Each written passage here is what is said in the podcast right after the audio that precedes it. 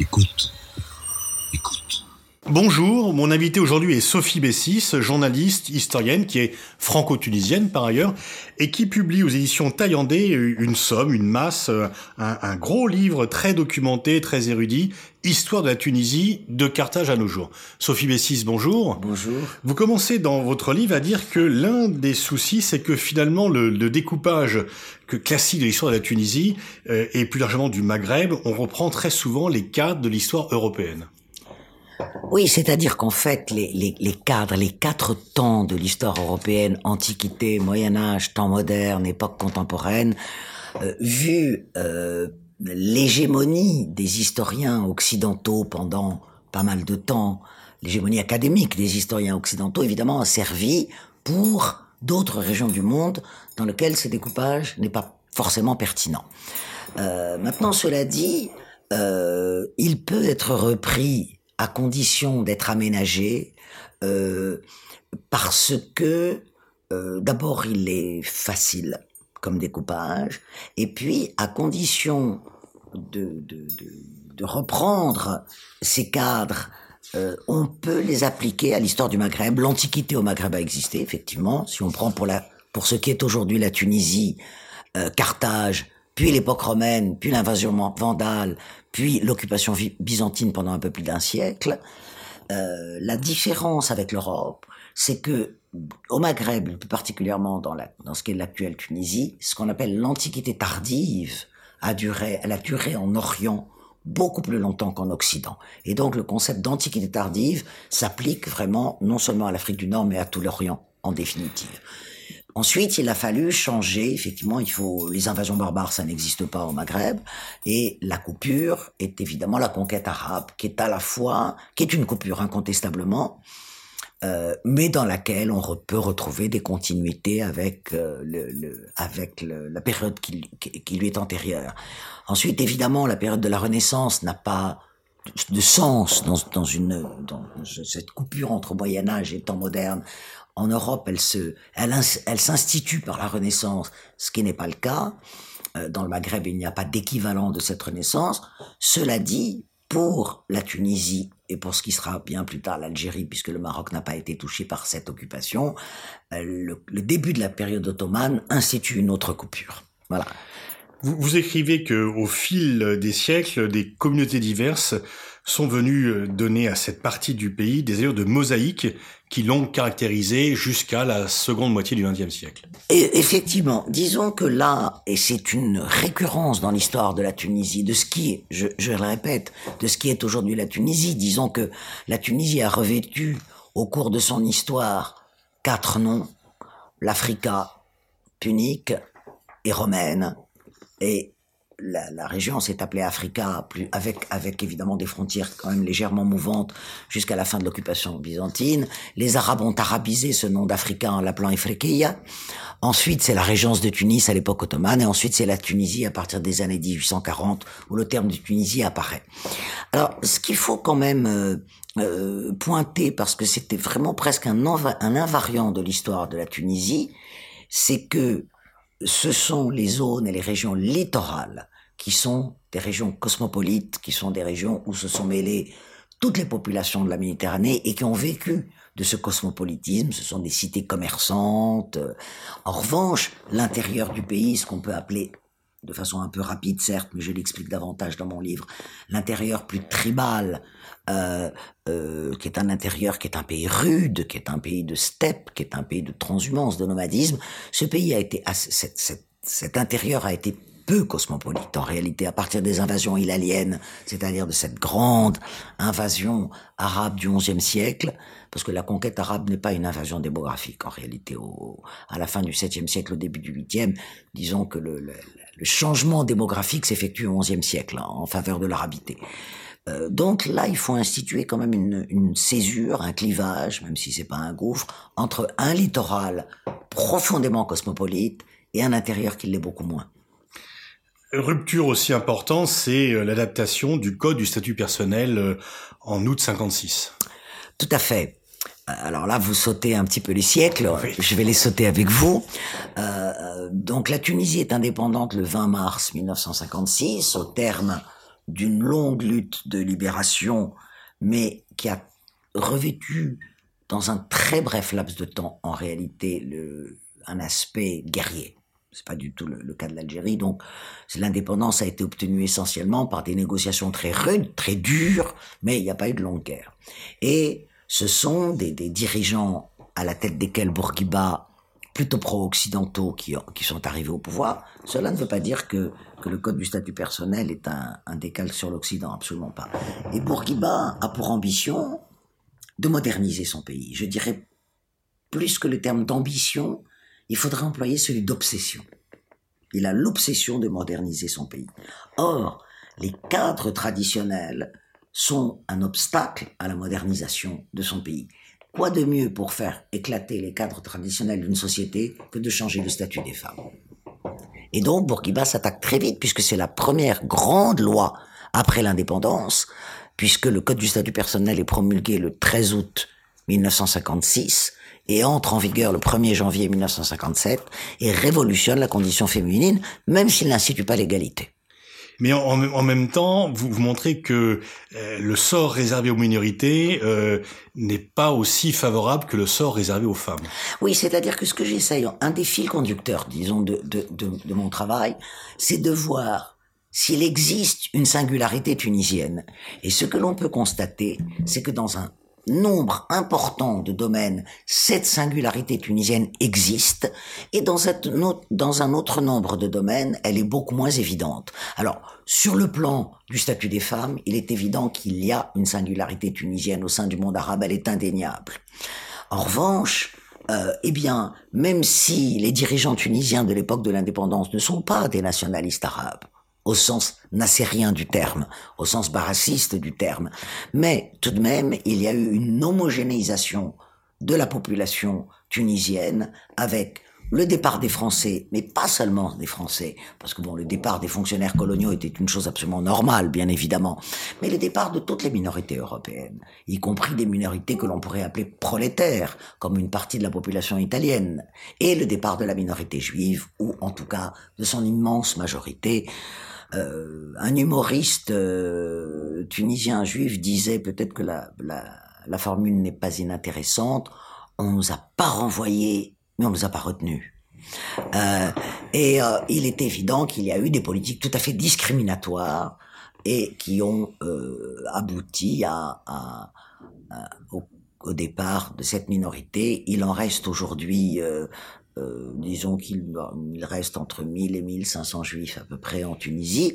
Il faut cependant souligner qu'avec le Maroc, la Tunisie est le seul pays arabe où, si minime, si réduite soit-elle, il demeure une minorité juive et qui, euh, participe aussi à la vie du pays. Euh, je, je ne veux pas me mettre en avant, mais ça a été mon cas à un certain nombre de reprises. Et la Tunisie est le seul pays arabe qui a aujourd'hui un ministre juif.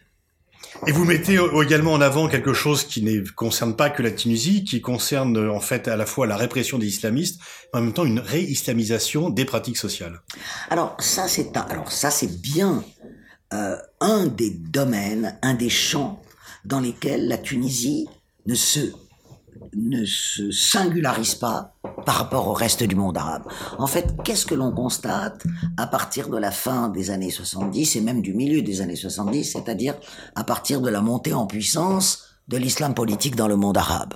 Eh bien, tous les régimes, tous, ah, je ne parle pas du Golfe, bien évidemment, qui est un cas particulier au sein du monde arabe, les, monarchies du Golfe. Mais dans tout le reste du monde arabe, tous les régimes ont eu la politique suivante. Une répression parfois féroce des euh, dirigeants et des militants de l'islam politique et l'instauration d'une sorte de fondamentalisme d'État pour certains pays, je pense à l'Égypte par exemple, ou une, ré une réislamisation des pratiques euh, par le haut, une réislamisation par le haut euh, de, de, de, de, disons, des pratiques sociales dans le pays. Et la Tunisie n'a pas échappé à ce, à ce modèle-là essentiellement à l'époque de Ben Ali. Essentiellement à l'époque de Ben Ali, où euh, Ben Ali, alors ça avait déjà commencé sous Bourguiba, hein, c'est pas Ben Ali n'a rien inventé, il a accentué cette politique jusqu'à la caricature, c'est-à-dire que il est évident que les dirigeants arabes euh, en général, et les Tunisiens ne font pas exception à cela, ont pensé que euh, ils pouvaient contrevenir à la montée en puissance des islamistes en disant les vrais musulmans, les bons musulmans, c'est nous et on va vous le démontrer. Alors vous faites bien sûr la distinction entre Bourguiba et Ben Ali. Bourguiba, caractère bien sûr autoritaire du régime, mais en même temps, écrivez-vous, il n'a jamais dénié euh, à ses opposants leur dimension politique, ce qui n'est pas le cas de Ben Ali qui euh, se réclamait lui de principes démocratiques tout en les foulant aux pieds. Tout à fait, c'est-à-dire que Bourguiba est un chef d'État autoritaire. Hein, alors certains l'ont qualifié de despote éclairé disons qu'il a été quand même très despote. C'est vrai qu'il a été un homme d'État, incontestablement. Euh, si Bourguiba avait quitté le pouvoir en 1975, au lieu d'être nommé par le Parlement de l'époque président à vie, Bourguiba serait peut-être resté comme un grand homme d'État. Mais il s'est éternisé au pouvoir par amour de ce pouvoir et par impossibilité d'imaginer une Tunisie politique dont il serait absent, d'où il serait absent. Euh, et euh, il a eu des oppositions, il les a réprimées avec férocité quand il le jugeait nécessaire. Il y a eu en Tunisie des exécutions, des, condamnations à mort, des, des années passées dans les bagnes euh, pour les opposants, d'abord les opposants youssefistes, puis les opposants d'extrême gauche, puis le début de la répression anti-islamiste. Euh, mais effectivement, Bourguiba était un homme politique. Était un homme politique et a euh, bataillé politiquement euh, tout en réprimant, mais euh, en expliquant qu'il n'était pas un démocrate. Il l'a toujours dit. Il admirait, quelque part, Bourguiba, dans sa formation culturelle, était un, radical socialiste de la Troisième République française. Et il disait, j'admire les, les, les, démocraties euh, européennes, mais nous ne sommes pas prêts. C'est le grand argument des dictateurs, hein, des dictateurs intelligents. Nous ne sommes pas prêts. En revanche, Ben Ali a cru qu'il pouvait faire semblant d'être démocrate, alors qu'il ne l'a jamais été un seul instant. Euh, et euh, contrairement à Bourguiba, Ben Ali a une formation policière essentiellement. Donc il a eu une gestion policière de la Tunisie pendant ses 23 ans de régime. Et il a cru donner le change en ayant une rhétorique démocratique à laquelle évidemment personne ne croyait puisque les faits s'opposaient à sa rhétorique et c'est une différence euh, tout à fait importante me semble-t-il entre Bourguiba et Ben Ali qui euh, n'a jamais voulu débattre avec ses opposants.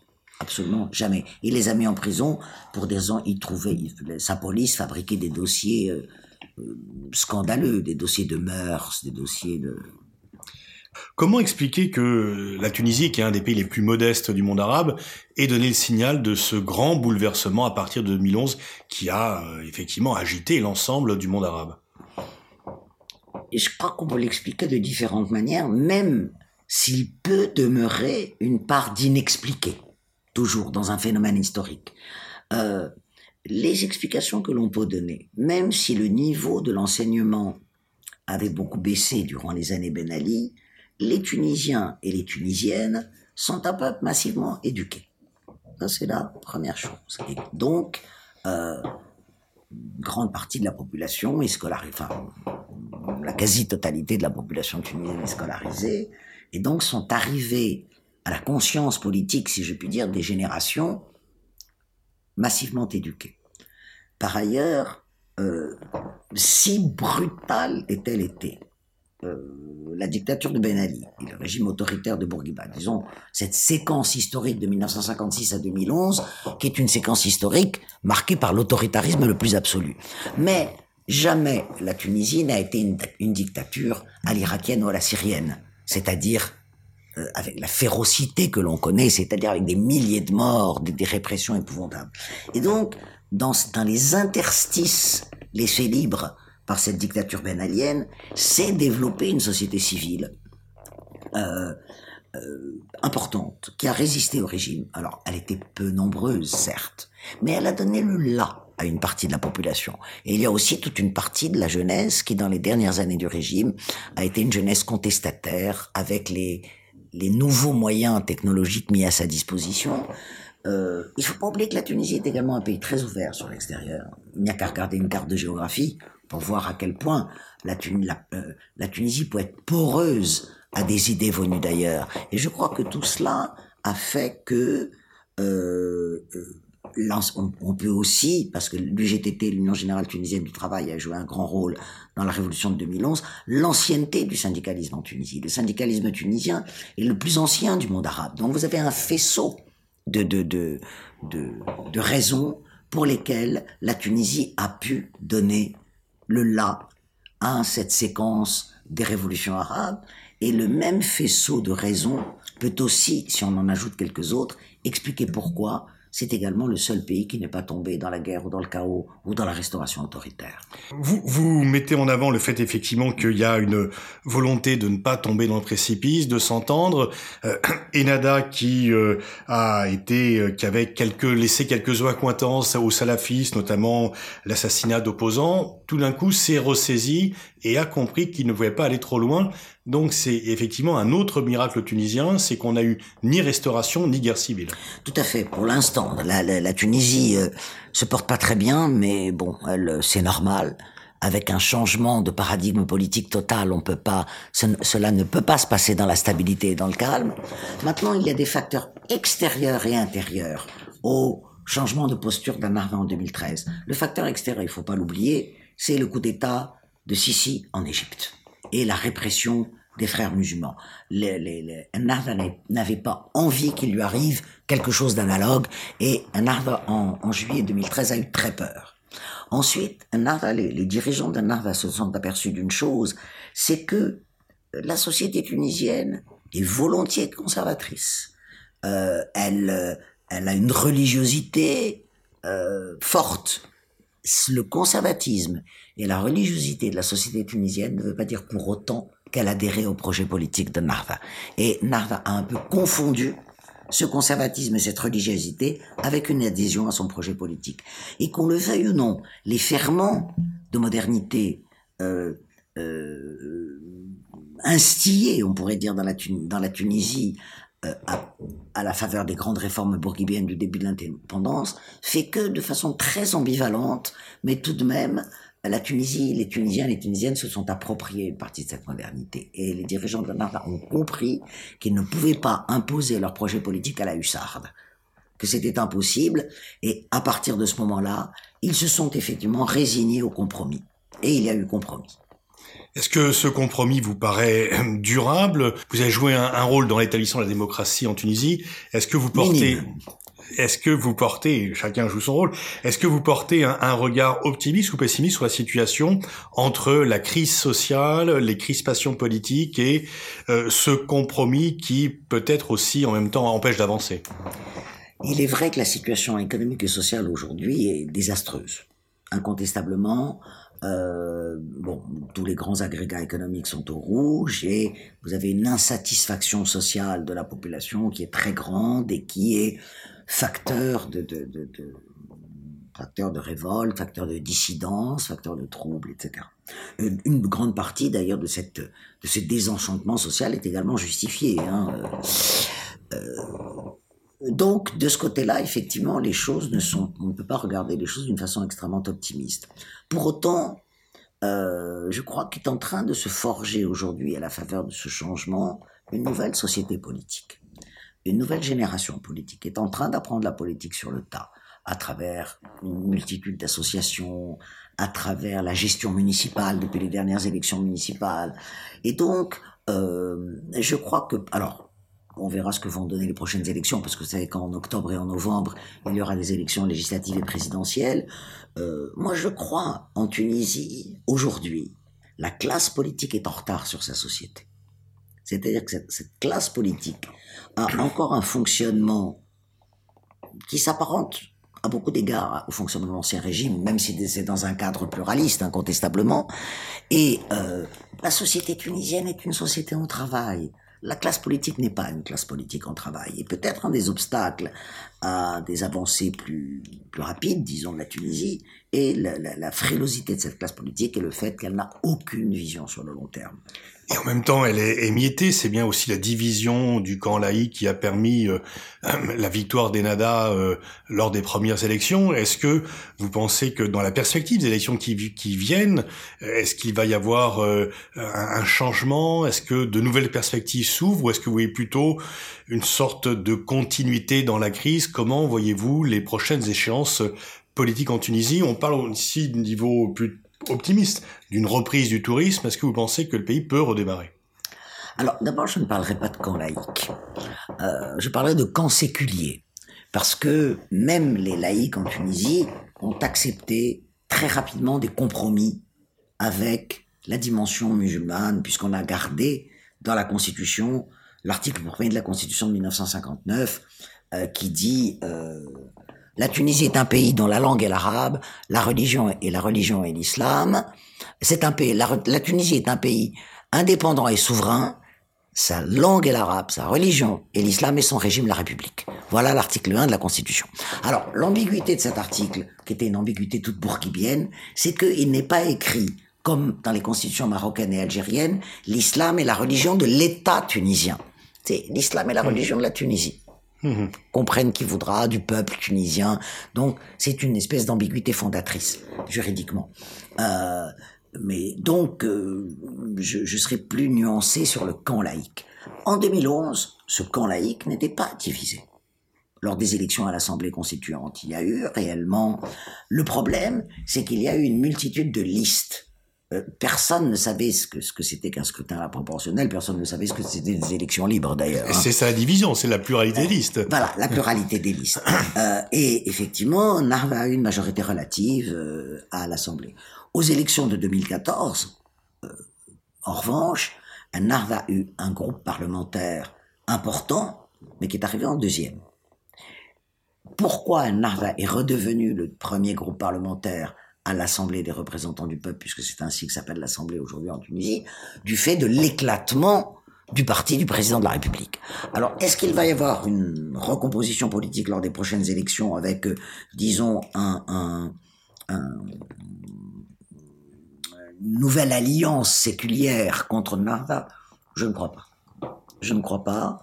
C'est-à-dire qu'il y a, euh, il y a une série, il y a un parti qui est l'ancien parti présidentiel en état de mort clinique, de Tunis, un nouveau parti qui a été créé il y a quelques jours, euh, Tunis, qui est un parti qui soutient l'actuel chef du gouvernement, Youssef Chehed, qui essaye, disons, euh, de, de, de reconstituer la configuration de 2014, c'est-à-dire tous contre Narva, mais euh, il n'est pas cru par la population dans la mesure où son principal soutien politique aujourd'hui contre le président de la République est le parti de Narva. Donc c'est une confusion politique assez importante aujourd'hui. Et qu'est-ce qui pourrait amener une clarification? Est-ce que vous pensez que euh, les, le, scrutin à venir va permettre cette clarification ou on va rester dans ce gris obscur? Et une question euh, parallèle, est-ce que euh, vous avez le sentiment qu'il y a euh, une sorte de fatigue de la démocratie ou l'adhésion aux nouveaux valeurs démocratiques est toujours très forte dans la population Alors d'abord, je dirais que le principal danger pour les prochaines élections, c'est que le premier parti, de Tunisie sera le parti de l'abstention. Et là, il y a une désaffection, disons. Bon, il n'y a jamais, même pour les élections de 2011, contrairement à ce qu'on croit, il y a un peu plus de la moitié du corps électoral qui s'est déplacé. Aux élections de 2014, il y en a eu moins. Aux élections municipales de 2018, il y en a eu moins. Donc, si vous avez deux tiers des Tunisiens et des Tunisiennes qui ne vont pas aux urnes, quelle pourrait être la légitimité d'un régime issu d'un tiers, de, de, quelle que soit la configuration d'un tiers? Donc ça, moi, je pense que c'est un véritable danger. Et beaucoup l'ont compris aujourd'hui en Tunisie, surtout dans le monde associatif, qui va, qui fait des caravanes, etc., pour non pas dire vous devez voter ceci ou cela. Votez. Allez voter. Après, vous voterez ce que vous voudrez, mais allez voter. Ça, c'est la première chose. Moi, je ne crois, ne me semble pas que les prochaines élections apporteront une clarification politique. Je, tel que c'est parti, je ne le pense pas. Alors peut-être la, la, clarification politique se fera-t-elle après la séquence électorale? Cela n'est pas impossible, mais euh, il n'est pas impossible que Narda, du fait de, l'effritement des forces dites modernistes, euh, soit le premier groupe parlementaire, donc euh, continuerait à soutenir euh, des personnages des personnalités qui ont le profil de l'actuel chef du gouvernement. Euh, donc, euh, mais pour l'instant, pour l'instant, les données ne sont pas réunies pour qu'il y ait une réelle clarification politique en Tunisie. Merci Sophie Bessis. Je renvoie à la lecture de votre livre Histoire de la Tunisie de Carthage à nos jours, qui est qui vient de paraître il y a juste quelques jours aux éditions Taliandier. Merci beaucoup.